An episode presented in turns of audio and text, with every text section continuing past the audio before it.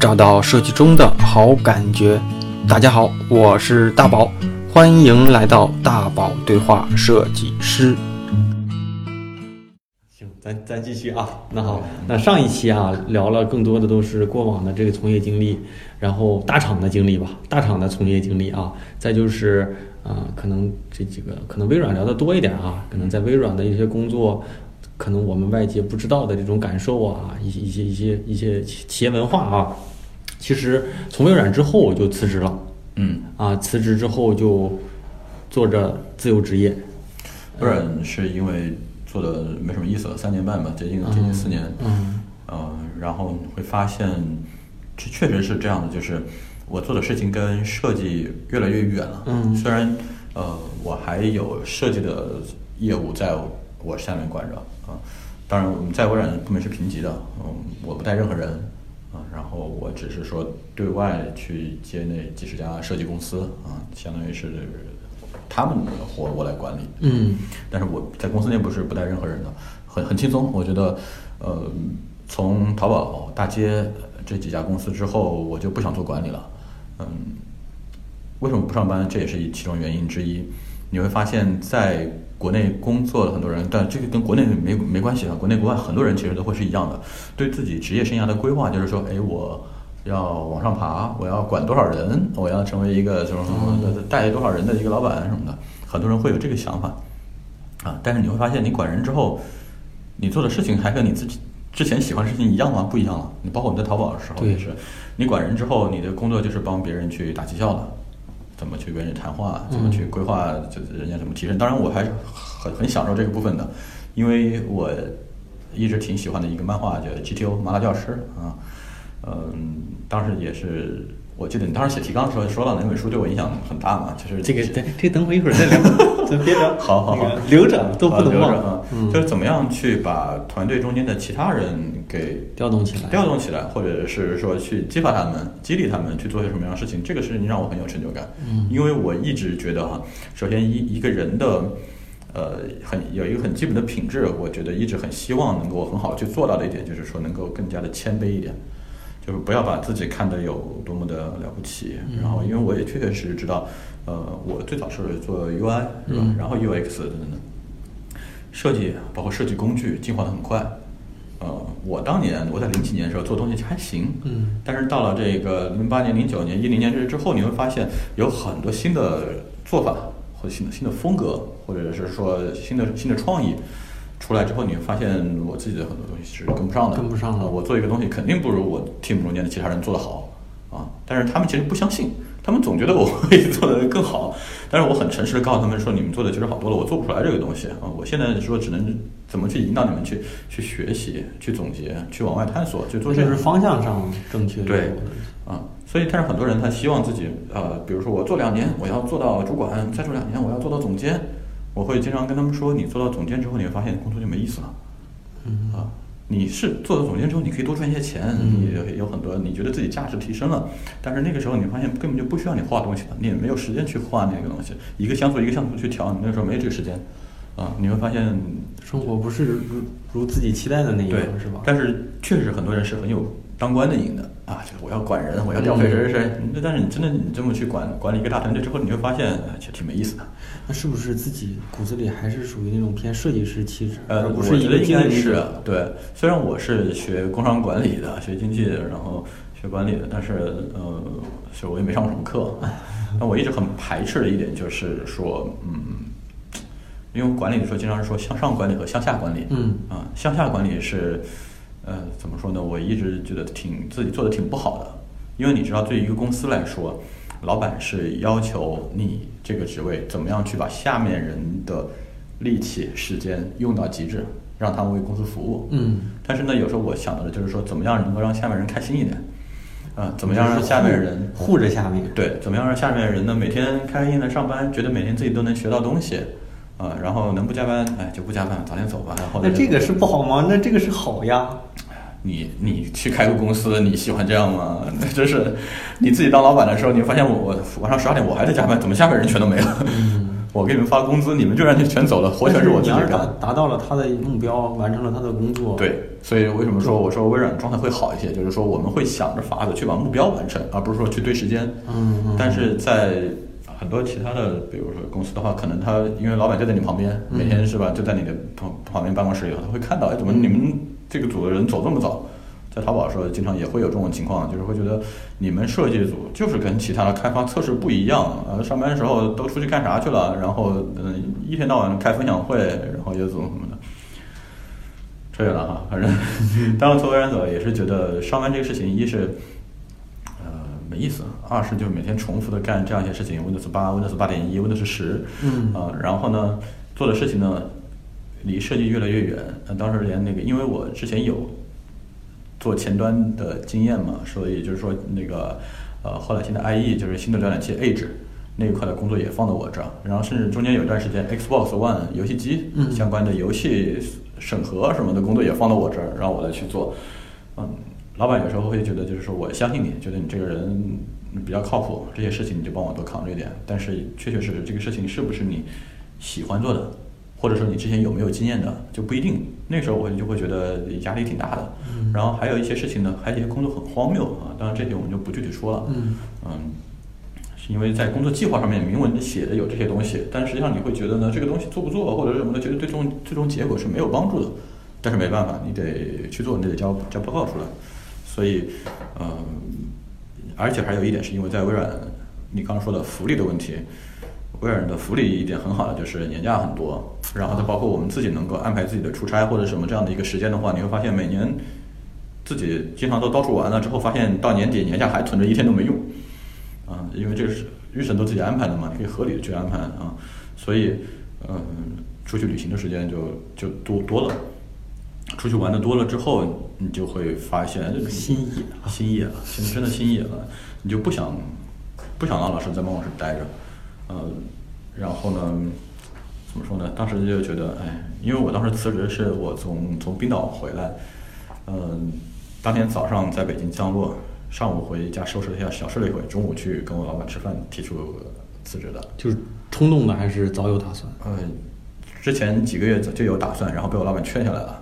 啊，然后老板说你出去散散心吧，出去玩了玩一阵回来再说啊，然后结果回来之后马上就瞬间就提了离职，一定要走，啊，所以当时而且很亏的就是我老板比较生气的说你他妈不早说，我们今天下午决定要裁员，要通报裁员名单，你要早说的话我就把你放到裁员名单去，还能拿一笔钱。我说算了吧，反正这也不不是该我拿的钱啊。虽然我们老板当时还是帮我努力了一下，但是没有塞得进去啊。嗯所以，所以我从淘宝的时候走了，走的时候亏了一两千万，然后从微软走的时候又亏了几十万，所以，嗯，没没这个命没这个命啊。然后，有很多老老实实在职场上班工作的人，可能到最后结果他会赚到很多钱，呃，但是我觉得跟后来我选择的生活方式可能是不太一样的。嗯我更愿意说牺牲一些，呃，经济上的稳定，然后去换一些我时间上的自由。我觉得这个就可以解释成为我为什么要去要要离职了啊，要要辞职。嗯，然后而且呢，一般来说，我之前的职业中间，我在一家公司最长最长也就待过三年半四年，不到四年，所以当时在微软已经待到了我觉得比较长的时间了。我并不是说一定很死板的规定这个时间，而是说待到三年左右的时候，确确实实人会觉得没有新鲜感，所以想换个环境。但是你在国内换哪去呢？没有特别好的公司可以换。那当时是想好辞职，但没想好干嘛啊，对，啊？你就敢辞职？呃对，就想先先待着吧。然后真行。那那个时候是多大呃，我八零年的嘛，所以那个时候一五年呃三十五嘛。啊？那比我现在还再大一点。那那个时候正是我觉得生活压力最大的时候。呃，因为呃我们一直没有计划生孩子嘛，哦。呃早几年还是一直不想要孩子的一个状态，啊所以那不想要孩子，两个人自己花钱就足够了，嗯。啊，所以所以就觉得那就辞就辞了吧，啊，自己在家待着。我觉得是就是说，呃，你又干现在的事情干的如果不开心，然后呃又没有想好具体去干什么，我觉得稍微休息一下也没有关系，只要你一般在北京待着社保别断就嗯。OK。我以前忘了是在哪篇里面写过，还是嗯说你工作上有三个指标是需要满足的，你才可以老老实实待下去。一是呃成就感，是吧？二是那个经济收入的一个能够达到你的这个这个这个满足。三是，哎呀，我居然都忘了三是什么来着？嗯，反正就是这三条中间有一条如果不满足，你可能就比较难受了；如果两条都不行了，你可能就要考虑去除了；三条都不行，你就应该果断放弃这家公司了，是吧？你如果又不舒服，又没有成就感，然后又没有钱什么的，那何必还在一家公司待着呢？宁可不上班。但是很多人还是能受这个委屈的。我在以前的公司中间都有这样的同事，就是再委屈再怎么样，居然都能够挺过去，我很佩服这样的人。我我做不到。那后来辞职之后，像你现在的身份有一个标签叫顾问，嗯，那这顾问是一个怎么样的工作？呃，辞职之后呢，我打算呢，就是嗯，做一个这种独立设计师的一个一个状态，包括我去年在那个。那个什么那个不是拿了一个是服务设计那个十大杰出青年，虽然是提名奖啊，不是最后十个人，有十几个，呃，那个也是最后那个大屏幕上显示的也是我的名字，然后是独立设计师这么写的。嗯，后来呢，主要就是还是以前在微软的时候积累的一些合作伙伴关系，然后。我在微软工作的时候呢，其实包括比如，比如说当时我们微软和爱奇艺合作，或者是跟搜狐视频或者跟哪家公司合作的时候，他们 team 设计者的东西呢，我就会会经常在我这里也要过一下。但是当时呢，主要是针对他们在微软平台上做的东西。但后来中间这人脉建立起来之后呢，你会发现，呃，尤其那几年创业公司很多，很多创业型的公司呢，想请一个设计大牛去他们公司做总监或者怎么的，但是又发现呢。呃，一是呢花不起那么多钱请这个人，二呢公司品牌太小啊，能找到人不稀罕去他那，啊，所以呢，也是之前有朋友跟我聊聊起这个内容，我们想想想出来一个方式，就是说，呃，你顾问这种方式来加入到你的项目中间去，这样的话呢，我能够以我的经验和资历来帮助到你们，啊，同时我还能够在一些对外的影响力上面来帮助你们去宣宣扬宣传你们的产品。而且呢，你们不需要付一个全职员工的钱，就能够是吧？享受到我们帮帮你服务。他们这个确实方案挺好的，所以一直到现在就三四三年四年了，我手上还不停的有顾问的活儿。就是因为你会发现，一家公司，尤其初创型的公司，嗯，或者是经费有限的公司，他希望有这么一个人，但是呢，没有这样的预算，呃，可能会在这一两个月或者是这一个季度需要有这么一个人，他又不能请你过来之后。三三个月以后没活干的，就一直养着你，但是开掉你的又不合适。对，所以你会发现，顾问这种方式很好解决这个问题。那那这样的话，像像日常现在都跟哪个企业做合作？现在基本上我最常规的就是还是崔健啊，这块也是可以聊聊。是那个怎么说呢？崔健他也没太多可以很好去说的东西，因为呃，崔健的经纪人有时候。不，有事没事，就是说，因为老崔自己手上有一些投资，啊，然后不是他音乐这块，呃，音乐这块少，音乐这块就他那年演唱会的舞美啊，还有舞台设计啊，或者的一些这方面，包括舞台上的一些科技东西，他会来过来找我问一下。其他的的东西，就是他们会有事没事，我们就碰一下，因为我们住的也近，然后就就聊一下，然后等等等等，我们会一起去计划一些，包括新媒体传播上面的东西，我们会去去尝试一下。然后还有就是，呃，我朋友在做一个。智能售后机，这个是我这几年一直在有帮他去跟这个项目，帮他团队去招聘设计师，然后呃设计师的培养啊，然后还有他们每个阶段的一个重点产品的产品设计，从工业设计，然后到 UI 什么等等等等，我们都会帮他去一起开会去过一下。嗯。然后还有就是，然后今天戴这款手表是我参与设计的，啊，一个朋友自己做手表的。嗯，包括那个这个手表的定位，然后它手表是个法国品牌，但是是个中国老板，然后怎么样在中国做市场推广，啊品牌相关的一些东西，然后还有，那这种呢，就是你几个项目不同的，其实就是定期跟他们某个时间碰头，嗯，分工，然后这个中间有它分为参与程度的深浅的不同，啊，有些。尤其是互联网相关的产品，你会发现他们的频率就很高。呃，这个今天你白天去开会了，然后晚上微信上还要拉着你讨论个不停。但是有一些，比如崔健这种的，一个月、两个月我们才碰一次。然后手表这个的话，就一直在线线上的，我们线上聊聊清楚就可以了，不一定要见面。啊，然后还有一些其他的一些项目，包括呃，另外一朋友创业在做一个智能的跑步机，类似于 Keep 那个跑步机那种东西，就是在过完年之后集中的用了一个礼拜的时间做了他们公司。啊。我又回到了那种上班的上班坐班儿对，的那一周从周一早上一直到周五晚上，真的是，而且每天晚上都是九点十点才回回家啊，就是回到了上班的感觉。但是我们就集中就做了一个礼拜，然后确定一些设计语言上的那些东西。所以我现在更多的是说，嗯，我其实很感谢，就是请我去做顾问的这样的一些公司，能够帮我去解决一些我不上班但是这个经济上面的一些问题。那呃，还有一点就是我在这个工作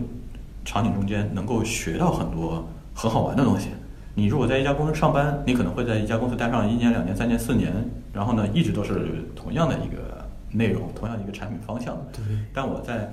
这个顾问的这样的一个环节中间，我可能每个月、每个季度可能会接触一个新的产品形态，也有可能是呃品牌运营的，也有可能是电商的，嗯也有可能是机器的工业设计的，啊，也有可能是呃怎么说一些创意方面广告啊什么等等等等的都有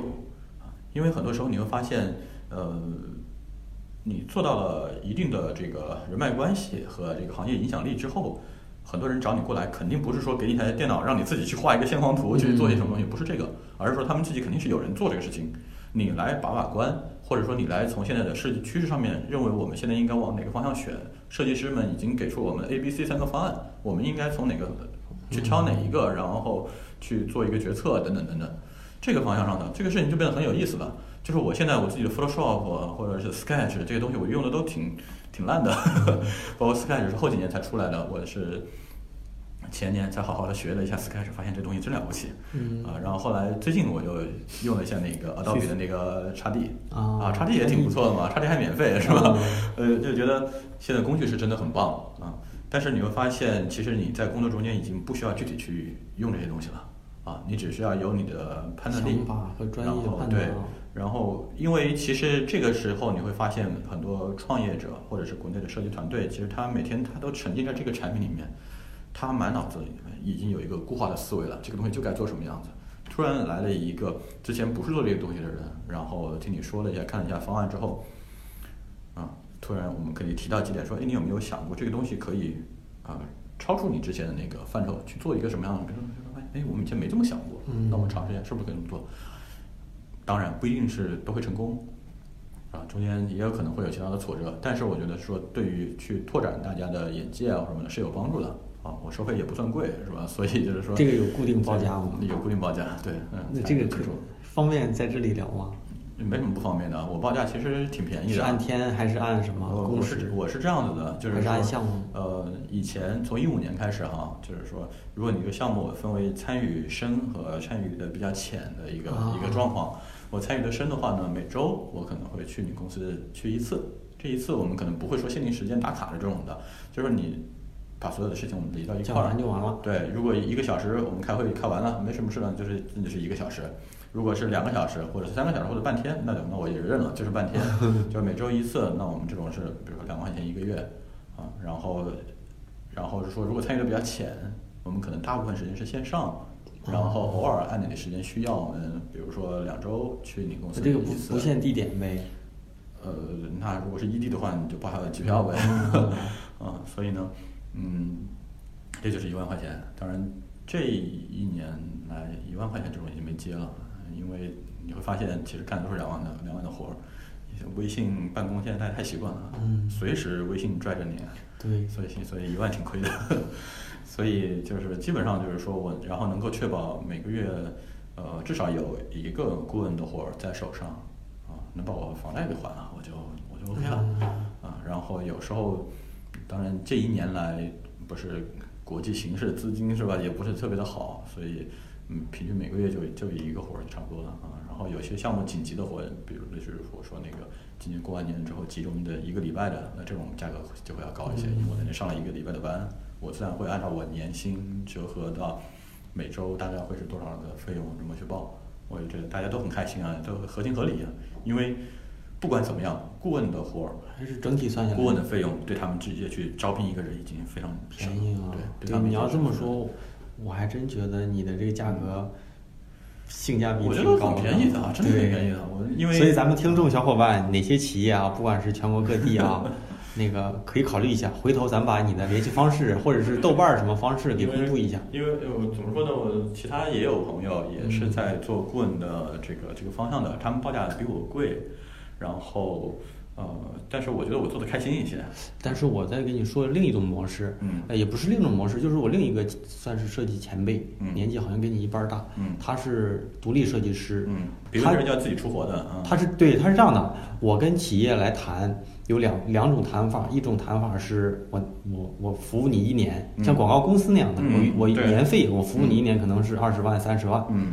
那这里面我只跟你们这个企业的最高管来接触啊，然后这里面我们去规划整体的设计啊，包括说招聘，包括说品质，然后他也摘一部分活儿自己要做嗯啊，这是一部分。然后另一种呢，就是按项目算，就是一个项目一个钱一个项目但是他不坐班儿，他只是负责随时咱聊时间，你需要我们定好时间我们就去。他这个是一个非常健康的顾问的这种一个报价和工作模式。哦我这种方式是很乱七八糟的。因为你这种的偏自己，我这种情况是，就是说，比如说，哎，我下个礼拜不在国内哈，也联系不上我，什么事都不要找我，嗯就这样。那你如果签了一年的话，你这个没办法。嗯比如说，我就在我就在美国，我时差跟你们完全是相反的，我不可能是说你白天的时候，我大半夜的时候我要找一个小房间，嗯是吧？这个还给你开个电话会，我明天可能还要去去哪儿什么的，我我这种事情我是不干的啊。对所以基本上都是依着我的性子来的，包括你这个顾问的活也是这样。为什么按照每个月这样报价的时候，我下很有可能我哎我下一个月休息，嗯 你这个你就就不要找我了啊，这样子。而且我觉得，呃，我目前这个报价它是比较满足我的生活开销，嗯呃我也没有说是说一定要把这个事情作为一个。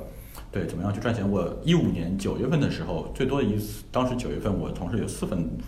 呃，顾问的活在手上，啊，那时候还有有有三万一个月的报价的，嗯，那个一个月能够拿十万在手上啊，当时特别累啊，就是一是时间，其实你会发现跟上班一样，全分配满了，嗯呃，然后呢，二呢，我是觉得，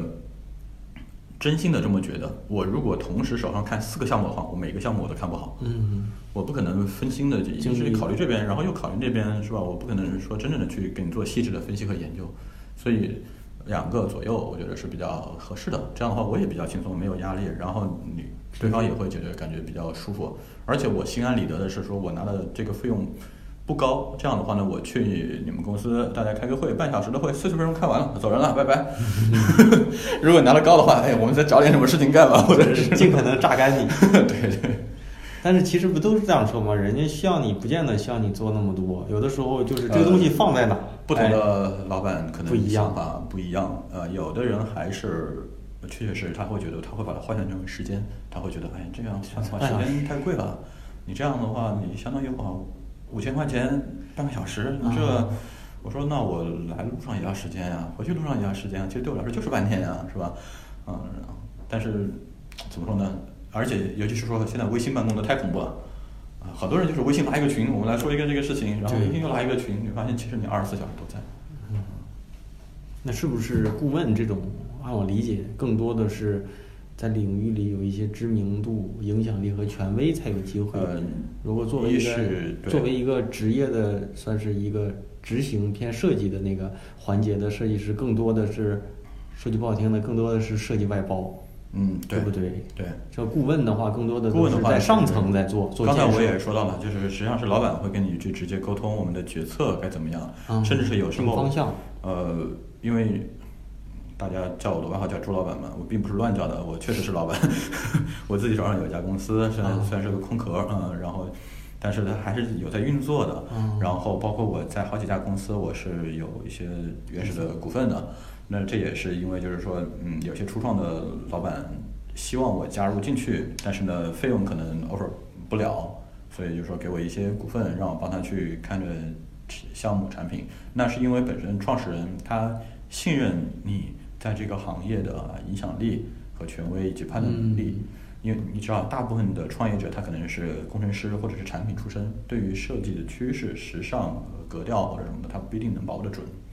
他只需要有一个人至少能帮他选出不是错的方向，就已经很满足了。嗯，所以呢，顾问基本上就基基于对方对你的信任，以及你是不是能够在行业里头有影响力啊。比如说我帮 Echo 也做过几个月的顾问，帮他们做一些线下活动，那包括现在 Echo 的一些在上海、北京、深圳的一些线下活动，有时候我还会帮他们去发一下会议的活动通知。那这样的话呢，就是说你发出去之后，你能确保他的报名数都是满的啊。这个我觉得就是说，是吧？这个嗯，很多人可能不一定能够做到这一点。然后包括甚至是说，有时候你可能会需要邀请到某些嘉宾来公司做分享。有些人你可能邀请不来，嗯，但是可能会需要我去帮忙出面，就是说我们朋友公司你过来做一做，然后看是不是要不要费用，不要费用你请你吃个饭，要费用的话我们商量看看给不给得起，嗯就是这样子，能够帮这家公司去指明一些东西，甚至还有一些为什么我说我有些初创公司我有一些原始股份呢，是因为很多创业公司在拿 BP 出去拉投资的时候，他要有一个漂亮的组成人员名单，团队。团队，对，你会发现这个团队中间，哎，我再加上一个人之后，他们的信心会增强很多。啊、这个时候你会发现，这个时候你的作用是在各方面存在的。啊，甚至是说，我还有在某一家公司，我自己拿了最早的一些股份的，我到现在连他们公司整个团队都没见过的。那现在做顾问这段时间啊，就从专业来说，会觉得有专业的这种成就感吗？有，这个跟工跟比工作比上班的时候成就感大得多。啊，因为刚刚说了，主要这方面你接触到主要是跨界的东西，呃，这一个是今天做的事情可能是工业设计相关的，明天可能做的比如说舞台啊什么这些东西的，或者是有跟建筑有相关的，然后还有跟艺术品啊等等这些东西有些相关的，你会发现，你接触到新的东西，认识到新的人，呃，这种满足感已经远远超过了你每个月能拿的那点钱。啊嗯嗯，甚至包括，比如说，嗯、怎么说呢？就包括推荐的顾问那边，呃推荐的经纪人有时候经常就会介绍一些其他的，呃，比如一些大咖，呃，认识一下，然后说请教一些问题或者怎么的。呃，因为在我们看来，人家可能是那个圈里面的很牛逼的人，但是人家来看，哇，这个人是互联网行业的嗯 大牛，啊，对，但是大家这种欣赏可能是相互的，啊，所以这中间呢，可能有一些机遇或者是一些东西，可能是之前可能想想象不到的，嗯。那现在日常的工作啊，就是做顾问的这时间，在整整个日一天里面占比是多少？嗯，不好说。一天基本上除了微信上可能偶尔聊一聊的话，其实大部分时间是，嗯，一天不好规划，一周吧。嗯，一周我基本上大概会有三个半天的时间，是干这个三个半天。对啊，就是一假设这样吧，一三五下午，嗯，是跟这个相关的。但是可能其他时间我可能随时看看微微信上做一些回复。对，微信上如果是大家开会，或者是说有有一些公司喜欢晚上开会，然后也是晚上可能在书房关了门，然后打一个电话会议等等的。然后有时候包括今年过年的时候，呃，嗯，帮一家设计公司做顾问接西雅图微软总部的一个项目，那基本上就都是大清早或者是大半夜的时候我们开电话会议，啊、这种方式。那这种业务的，就是获取是大部分都是认识的朋友推荐。嗯一是对可能之前就认识的，或者是间接认识的；二是有很多是介绍很多怎么说呢？他们可能在原来我们之前就有一些合作关系，还有还有一些，甚至还有一些是可能嗯是拉了我之后，他们才拿到了投资，或者是说。哦或者是说这个怎么说呢？项目可能才才确定要做啊，等等，还有反正有有很多可能性吧啊，甚至是说有的公司是说他们找了哪一家设计公司来帮他们去做外包，然后但这个中间希望我能帮忙一起把关这个设计公司，比如说假设我介绍 Echo 或者是哪家公司去帮这家公司做设计，然后好的，这那这家公司说要不朱老板你跟着我们一块儿，啊、你跟 Echo 沟通的更加顺畅一些啊，这种方式。嗯那聊聊顾问这块儿之后啊，咱可以聊聊就是就是做顾问其他的一些身份呗。嗯比如说嗯像你其实也是一个，我认为是一个自媒体的大 V，最起码在豆瓣、知乎在上在豆瓣也算，对，知乎其实不太算啊，知乎我才一万多，是吧？这个嗯，不多不少，其实不算不算失了吧不算吧，我不知道，反正那我跟这个豆瓣呃不知乎粉丝最多的关系还不错，他们他们那才豆瓣粉丝最多的两个人是吧？他他们那才才才叫大 V。嗯啊，我这知乎上我我已经知乎上很久不发新的东西了啊，因为知乎这一年好像也不太行。呃，豆瓣上我还是比较喜欢，嗯豆瓣算算大 V 的啊。嗯，然后像大 V，然后写作，嗯，啊，然后还有什么？其实我认为你还是一个旅行者，呃，旅行这个践行者，旅行这个其实大家谁都能做嘛，有时间有钱，都谁谁都能做，关键是有时间。我觉得关键是有时间。那你既然不上班的话，时间其实是很好去把控的。想去哪玩，啊、很多时候其实比如说你在工作的话，你会发现，哎，明天可能去哪有张特别特别便宜的机票，但是没办法，你要上班。啊，不上班就没关没这个事情了。我想去哪我就去哪，哪个地方嗯便宜，哪个有特价或者怎么的，我就我我就去了啊。然后经常有的时候慢慢的现在都是直接就都能够，我现在基本上也都是公务舱，公务舱其实花的钱也不比其他人经济舱贵，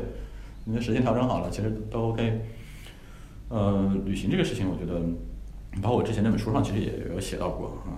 起初可能它是一个很好玩的一个事情啊，玩久了还是挺累的，呃挺挺花钱的。我发现我早些年所有的钱全都花在旅行上面了。嗯嗯，你，但是旅行是个很好的事情。你会发现你去的地方越多，然后去的某同去同一个地方次数越多，嗯然后越深入，因为我们基本上不太可能一次就很深入去了解一个地方。但是你随着你去一个地方的次数越来越多的时候，你才会真正去懂某一个地方。当你懂了世界上很多不同的地方之后，你会发现，啊、自己和自己所处的这个环境真的挺渺小的，啊，就是它能够把你自己打回到一个什么都不是的一个状态，去让人重新去看看我自己到底该干些什么，不该干些什么。嗯啊，我觉得这个其实挺有帮助的。那你像你除了顾问的工作之外啊，嗯不是还有很多时间吗？嗯那这些时间除了跟家人在一起、孩子在一起，还会做一些什么事儿？因为在半年之前也没有孩子这件事嘛，这个，呃，自己很多兴趣爱好嘛，嗯我早几年自己做皮具，嗯做点东西玩，然后，嗯，这几年也没弹琴了，嗯，说起来也挺愧疚的。然后我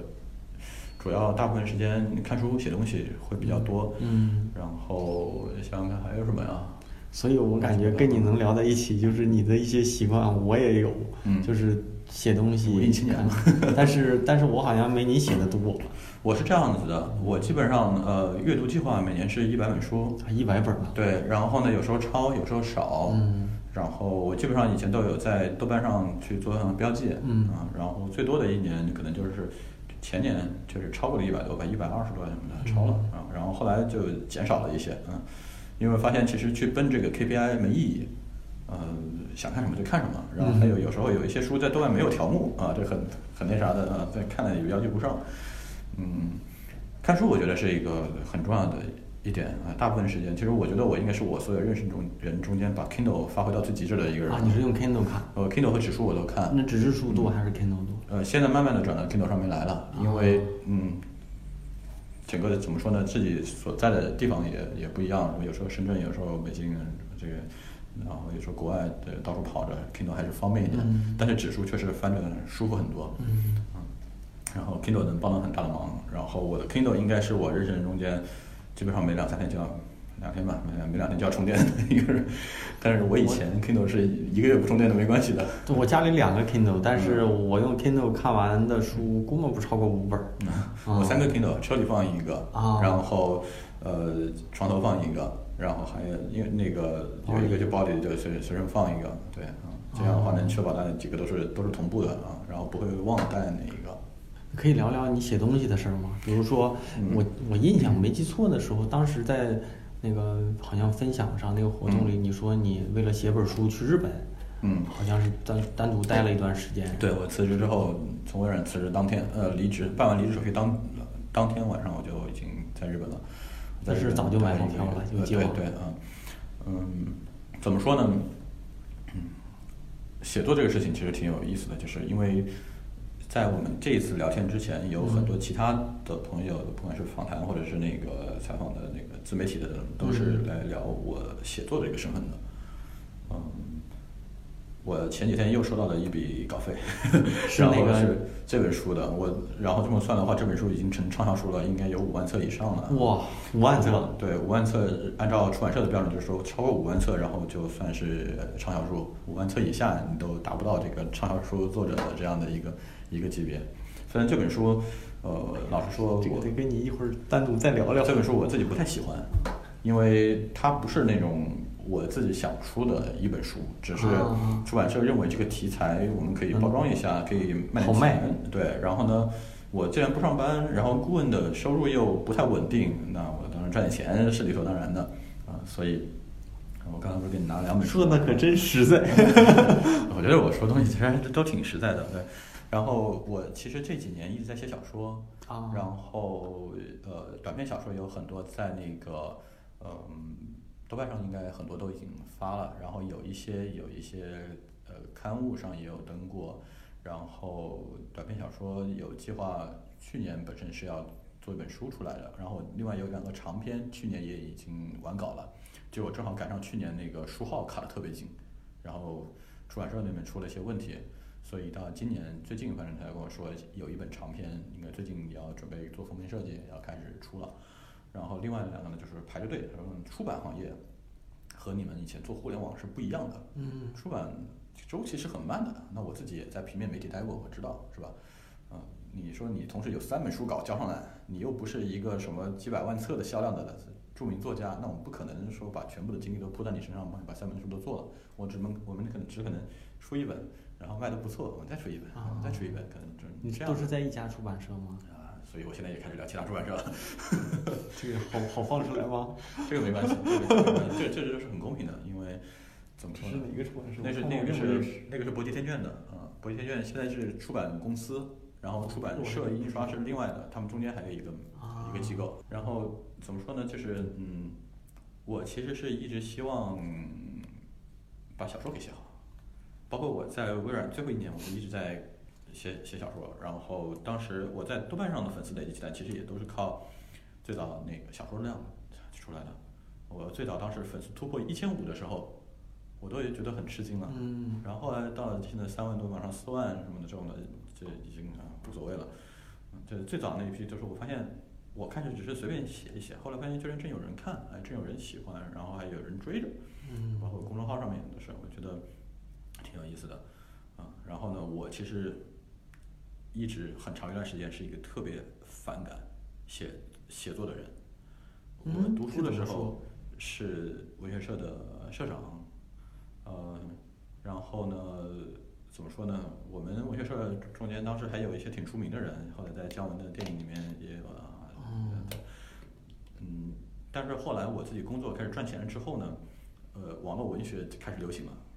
特别乱七八糟的一些东西。然后那时候我特别鄙视那些写那些东西的人，赚很多钱，但是写的东西呢都是格式都差不多，泡沫一点儿哈。对，然后呢，你就发现特别不堪入目，但是那些人真的赚钱赚的很多。因为我在微软的时候，我也和什么红袖添香呀，还有一些什么这样的一些出这个什么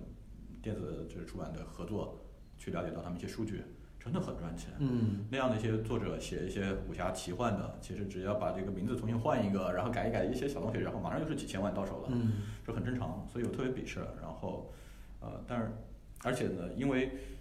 写作是一个很廉价的一个事情，你有一支笔，有张纸，你就可以嗯就可以写了，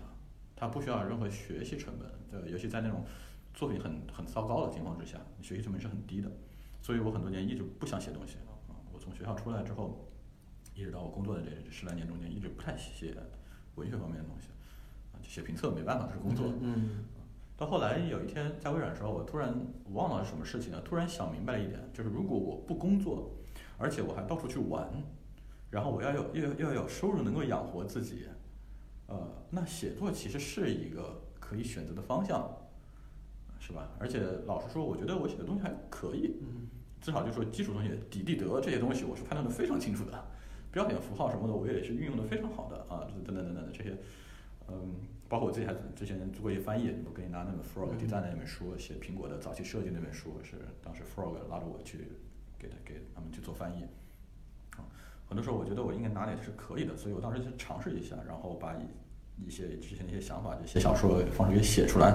后来我发现，哎，还不错啊，至少就是说能够达到我自己的一个目标，就是我经常有一个一个这样的目标，就是说你做了一件事情，你回头自己很喜欢看它。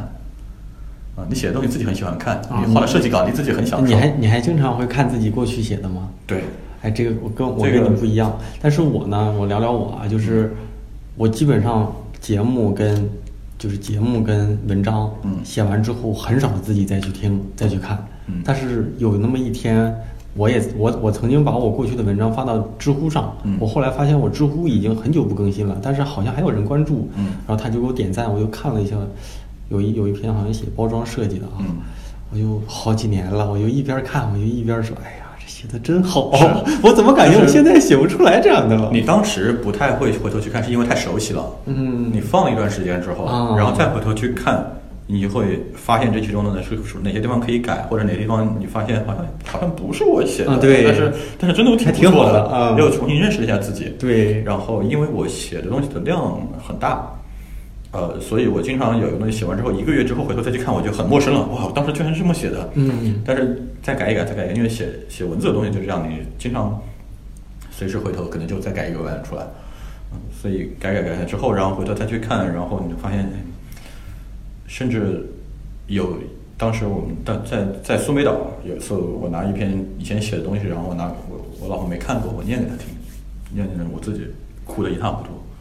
然后我觉得这种状态就是非常好的一点，就是说你写下来的东西，能够帮你去把以前某一部分给回忆出来，并且把当时那些情绪，嗯等等等等，给沉淀下来，然后能够传播出去。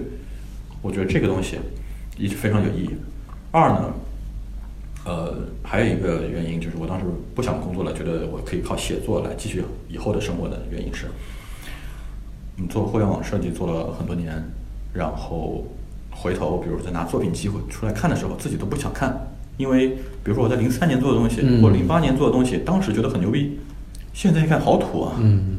那时候是八百乘六百的大小，一直在进化。对，还有很多东西就是做的做的很明显，那些设计理论上可能都是错的，但是你居然当时那么做了，然后并且当时觉得还很好。如果我把以前做的东西作品集把它印一个画册，我是我我是不敢印的，我觉得那种东西太太 low 了。所以我觉得，呃，我很羡慕做建筑设计和工业设计的人，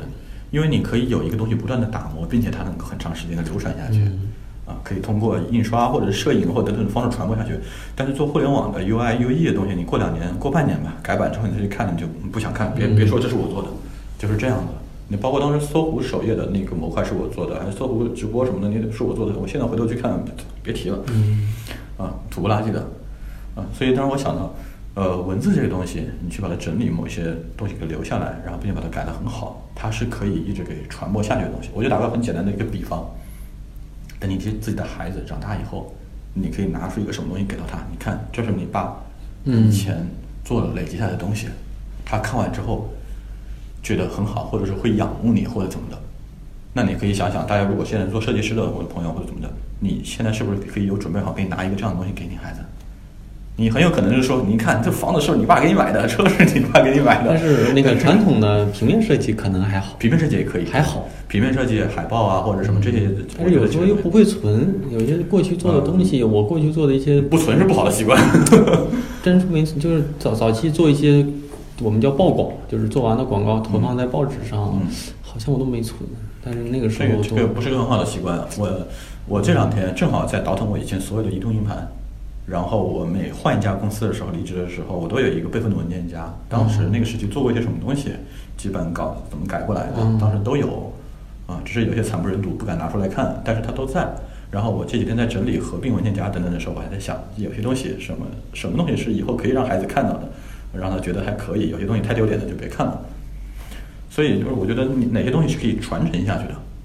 啊，比如说一些很多做手艺的人，木工、啊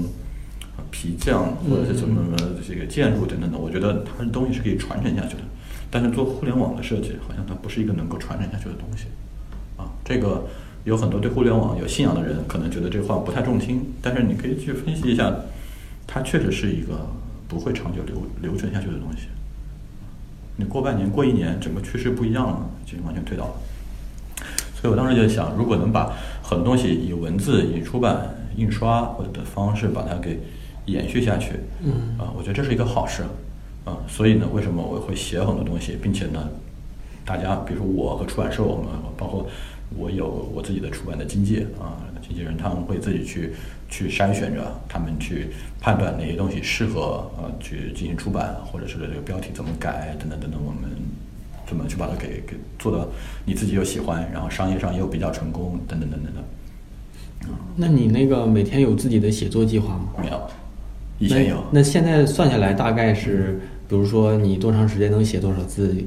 你有算算算过？没算过这个。我多的时候一天写过一万一。哇！就是早上起来六点突然醒来，然后就睡不着了，然后六点到八点之间就写了五千字。然后白天再改改改改，就是居然就超过了一万，嗯啊，这是我写过最多的一次。然后我以前有定过计划，每天一千字，然后后来发现每天一千字这种这事情太容易满足了，只要你当天有状态，两千字至少。但是一千字是一个很小的目标，就是啊，所以我觉得后来就不定这个目标了。这个我跟你讲的话，虽然我也写啊，这个我，但是你可能你写的更多的是非专业类的。是不是？嗯，我可能写专业类的，专业的东西会比较麻烦一些。我之前就定一千字，后来定到七百字，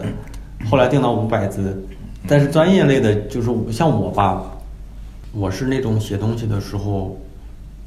呃，写公众号，呃，写公众号、写文章的时候，感觉跟写书的感觉是不一样的，完全不一样，完全不一样。我跟我跟我的编辑认识了这快两年，之前是经常被他怼。就是就是因为我每次一写书的时候，我就会考虑的特别多，下笔就特别钝。嗯，但是写公众号什么的，就像说有时候可能感觉来了一小时我就能写出来。这是这是是这样的。我最早开始写的时候也是跟你情况一样。所以我就所以我就后来写了贴贴了一个小便利贴，上面写着什么，就往外倒，先别考虑那些。跟我一样，我有段时间桌面是这个，桌面上面写的是这个意思，只管打字。只管打字，不要管你打的是什么。然后包括还一点，换个好点的机械键盘，挺好的。有用吗？有用有用，能够让你噼里啪啦啪啦就不想停。啊，这样的啊？对但是有有跟苹果配套的机械键盘吗？不，现在蓝牙键盘都可以啊。蓝牙键盘都可以的。我回头推荐你。我用的就是苹果的无线的。苹果的那个不行。苹果那个不行啊，键盘还真有帮助，真真有帮助。就是你那个，比如说用那个，我现在用轻轴的比较顺手一点，我各种轴全试过之后，你会发现，让你的我们当时设计方面、用户体验方面有个专业词叫那个肌肉记忆嘛，嗯，让你本身那个肌肉它有一种在在键盘上跑啦跑啦跳舞的这种感觉之后，你会发现你想停都停不下来。啊，那你把你那个推荐给我，OK 啊，那就是其实现在还是有写作计划，但是每天不固定，呃，有写作目标吧，算是我。我的家人什么的，对我的这个支持也都是说，写作肯定是排在你说的事情第一位的啊，因为他们知道我很喜欢干这件事情啊，写作和看书，我觉得是，然后这两个事情是相辅相成的。嗯，有段时间如果我写的特别多，我可能倒不出来东西，我可能就会停下来，好好的看几天书怎么的。然后有时候可能就看书看看倦了，然后就干脆就直接去写东西。这个，嗯，怎么说呢？这是一个。挺挺难过渡的一个阶段，但是当你习惯了写作了之后呢，其实我觉得很有帮助。呃，包括我们之前有聊到的说，对于那个职业的影响、职业帮助哈，我觉得还除了英文之外，还有一点就是要写作。我们在淘宝的时候，其实就已经有要求过大家设计师们，把你自己做设计的这种思想和整个过程或怎么这些东西分析，你要给写出来，能够集结成文章。然后在淘宝是淘宝整个 team 会把它包装出来去往外面推，但对你个人来说，不管是写成博客也好，还是自媒体也好，这些东西慢慢的累积出来之后，总有一天你回头再去看它的时候，你会发现自己非常的厉害。然后还有还有其他别人看到之后会判断你这个人是非常有沉淀的。这些东西可能它不会在一两篇是吧，十篇左右能够看到的结果，但是长期来看，绝对是对你百害。呃，百那叫什么？百百利无害，百利无害的，对对，就这意思啊。对对对，那那我再问几个八卦吧。像你第一本书说小五万册，它会跟着你的销量那个版版版费会会会调吗？还是说之前定的就多少？哦，它会调，会调，超过那个。超过那个什么起印起印两万册起印的嘛？超过两万册之后，呢，就会会去重新谈一个那个。起印不都是三千册吗？你这是两三两万册了啊！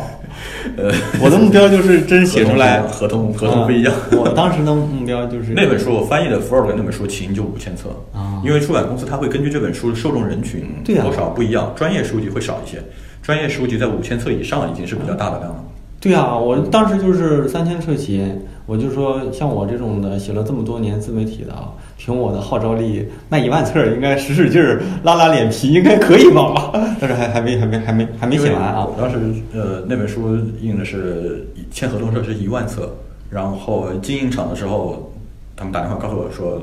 呃，他们评估了一下，因为他们有大数据的分析，呃，改了，直接把我那个书改成两万册，然后接下来慢慢的也就卖了都一两年吧，也就一年一年多。哎，一年多，哎，快两年了，居然才五万册。但是我认身边的人，但是可能专业专业书多一些啊，都是几千册到。呃，我现在慢慢认识很多作者，呃，现在慢慢认识很多的作者之后，你会发现五万册其实真的是才算是入行而已。啊，我希望是说将来小说什么这些的话，是不是可以量可能会好一些？如果真能过百万，那就是财务自由啊。先不想那个，我对对对，就这么说，就是我记得那个像我看那大兵，大兵，他们不是靠百万，我操，你就做天天玩。做我这本书的编辑就是做大兵的书的啊，所以，但是他好像把挣的钱都花了。那天上午在在他们办公室里签名，我一次签了五百册，然后我去之前就正好大兵签完出来啊，就是排着队都 都在签这个。就是怎么说呢？大兵那种是，嗯，他们包装的非常成功的一个案例。哎，那你要说到出版，再聊一聊。你说一本书的成功啊，是内容牛逼呢，还是团业的包装定位和人包装牛逼？啊，这个比内容还要对。内容只是你提供了一个，为什么一本书的稿酬只有百分之十几？十几都是百分之七不是吗？啊，那是专业书籍。对我之前写 Windows 那本书的时候也是百分之七还是百分之八百分之七到百分之九，当然百分之九就属于很给面子了。我自己最纯粹自己写的书，对我这个我是百分之十二起，然后当时还可以谈，说你有意见吗？还可以谈。我说没事，就 百分之十二就十二吧。我因为我当时也没计划说能卖多少，嗯，所以呃怎么说呢？大部分中间的那个钱，因为你要知道这是出版社的一个生意，你。只是贡献皮肉的，对，大钱其实都是，而且出版社也不会赔，这是他们的生意，对吧？这他们生意，你只是贡献原材料，可以这么说啊，你只是贡献原材料啊。哎呀，你对于造高铁的人来说，你就是一个卖卖卖钢的，嗯，所以就是说，那那个高铁出出口能赚多少钱是吧？你你给你多少钱？所以出版其实对写东西其实是不不赚钱的，你可以这么说，因为类似于大兵那种的，其实就那么几个人，而且张嘉佳什么的啊，这些张嘉佳大兵的书都是我做这本书的那个，他们跟的，那那都是行业里的头部作家对哈。然后所以我说跟他们比起来，我这个算是卖的特别少的了啊，嗯，但是呢，怎么说呢，嗯，前两年中国的影视化做的比较好，所以小说有一个其他的机会就是。改编，嗯，这个是可能会有经济效益的，嗯，但是我觉得对于我自己来说，我还是觉得这个事情很好玩，呃，愿意去做，嗯，要做专业的和做这种就是这种大众文文学的啊，是属于一个出版社的都能做的吗？不是。比如说我之前的技术数据，包括那个翻译的那本 Frog 的 Frog 设计那个极简设计那本书，是都是电子工业出版社啊。对对对，电子工业也有。然后其他的就是那个这种文这种文学类的，就是专业文学类的。对对对，其他的公司不一样。怪不得找我的都是专业类的，那些编辑感觉都很谦卑啊。你写就行，那个你你只要弄那这都。因为专业的数据的话，对于那些编辑来说，能找人找到的，你们都是都是老师，都是大牛。对，找这样的话就是编辑会牛逼一点，编辑会牛逼一点。那我们手上几千万、上亿的都有，对对对，懂了。这卖五万册算啥？我以为我有一天也可以写点别的，所以总是我很很发着他们。哎呀，那个帮我问一下书号怎么样的呀？啊，是这样的。对。好，那其实就是嗯，就辞职之后，主要就是做这两件事多。对。啊，都这两。那你每年有自己的读书书单计划吗？比如说我这一年我要读哪些书？呃，一般没有。但是我都会说，我嗯看到了别人分享的某一本书，或者在书店逛一逛，然后看到什么书，然后可以看一看，然后临时就加进去了。对，然后以前我特别的特别蠢，就是经常是一本书无论如何我要看完的。后来我才突然有一天发现了，我发一本书如果既然都看不下去了，为什么要逼自己看完？啊，所以以前浪费了很多这么去去跟书去耗的时间。后来我发现了，就一本书开头。翻了二十页、三十页，如果你觉得不喜欢看或者不好，那就这本书不适合你，就别看了，啊，所以后来阅读速度然后才会快了一些，嗯，包括其实我经常逛书店，各种书店，各个城市去到某个地方，我会都会把最好的几个书店都逛一下，然后你就看一下他们推荐的书是些什么东西。当然，大部分都是把畅销书推在最前面，然后那些畅销书看到的总是让我心情特别不好，啊、因为总有朋友在书店看到我的书，然后拍照发给我，但是我从来没有在一家书店看到过我自己的书，所以所以每次看到畅销书那个榜，我都我都特别心情不好。然后但是把整个书店逛下来之后，你会发现，呃，你会知道会记得记下你的书名，哪些是你下一步要该看的啊，包括我自己的 Kindle 那个。那个 Unlimited 的会员，我都是一直每年都续着的啊，就是有很多书，就是你想看就就直接就看了。嗯，我和你今我今年就是做了个变化，以前我也是凭着感觉，然后我书架上有很多书，突然这个阶段，哎，我说这本书想看了啊，就看了。但我今年故意调了一下，就是我在上个月吧，还是大上个月，我列了个书单，嗯，呃，十五本左右吧。但这书本有的特别厚，有的是属于类似于教材类的书了，嗯比如是像什么艺术的故事啊，什么那种，就这么厚艺术那种。故事其实就一天就可以看完了，好吗？是吧一半的是图，嗯，百分之六十我还没打开，好像五百多页还是多少页啊？就是我六十是图。啊，我我列了一个大概十五本的书单，就是我我是想着就是这一年你可以一个月看五本儿，然后一个月不看啊，但是嗯就先把这些给干干出来。但是你会发现阅读其实也是个习惯。嗯，但是我反正这一一个来月看书稍微少一点，反正我以前也是看书。其实有挺有意思的，就是呃，书单其实并不是一定很有用的一个东西，而是说你想看的时候拿起来就看就好了。为什么要有书单呢？因为因为有些书，我认为在我这个时间对我来说是有帮助的，但是我懒，或者是我觉得这本书比较烧脑。呃，借口。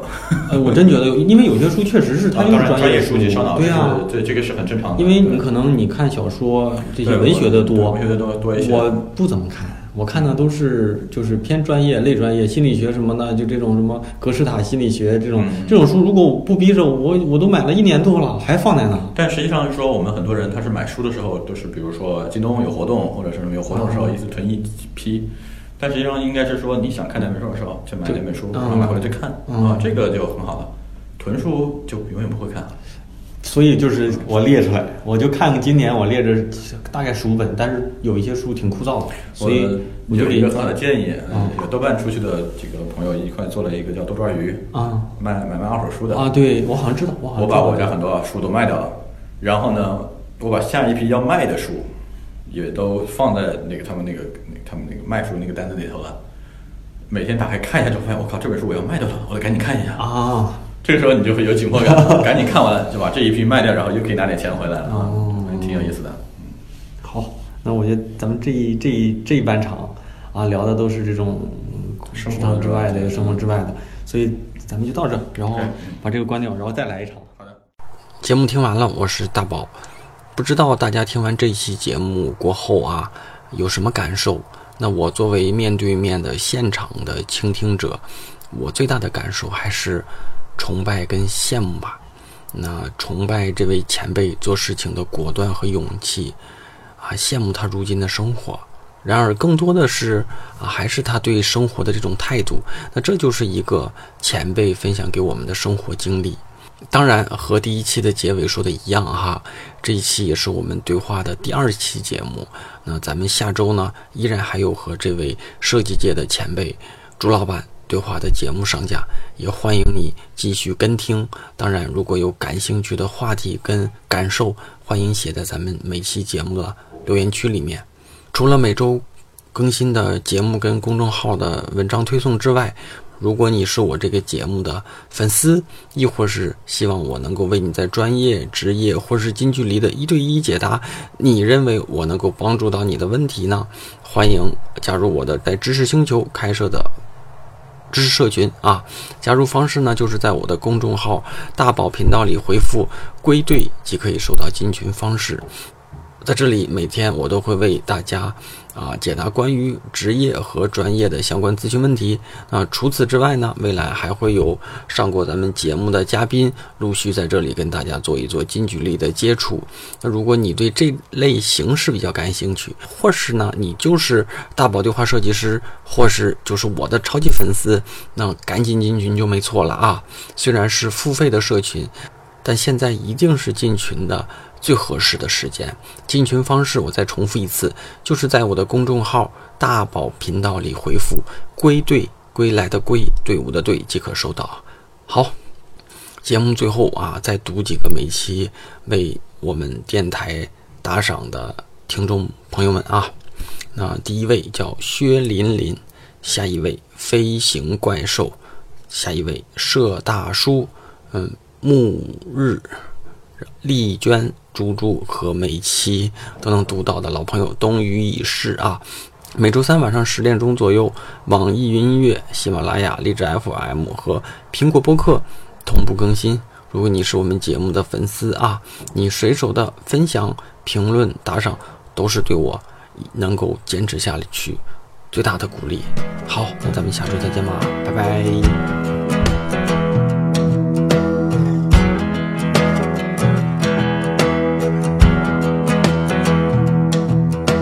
Those high heels with that sundress, turquoise heart hanging round your neck, red lips like wine, wanna drink 'em up and keep on drinking till you make me drunk. Tied up here, wanna let it down and just let the rest fall to the ground. You take beautiful to the max. Can't help myself when you look like that. Come a little closer, come a little closer, come a little closer, girl. The way you look tonight, my eyes are the only thing I don't wanna take off for you. Come a little closer, come a little closer, come a little closer. Love the way you look tonight, my eyes are the only thing I don't wanna take off for you.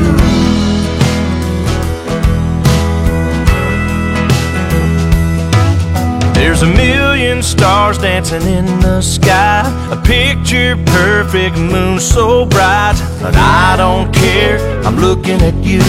From where I stand, you can't beat the view. Come a little closer, come a little closer, come a little closer, girl. The way you look tonight, my eyes are the only thing I don't wanna take off for you. Come a little closer, come a little closer, come a little closer. Love the way you look tonight, my eyes are the only thing I don't wanna take off for you.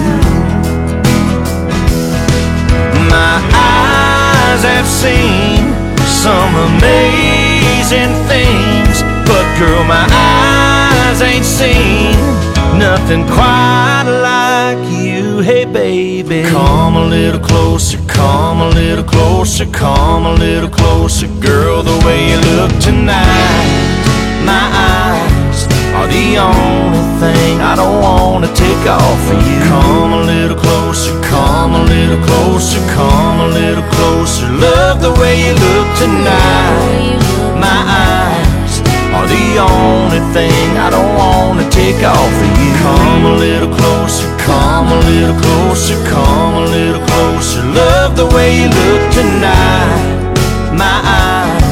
are the only thing I don't wanna take off of you.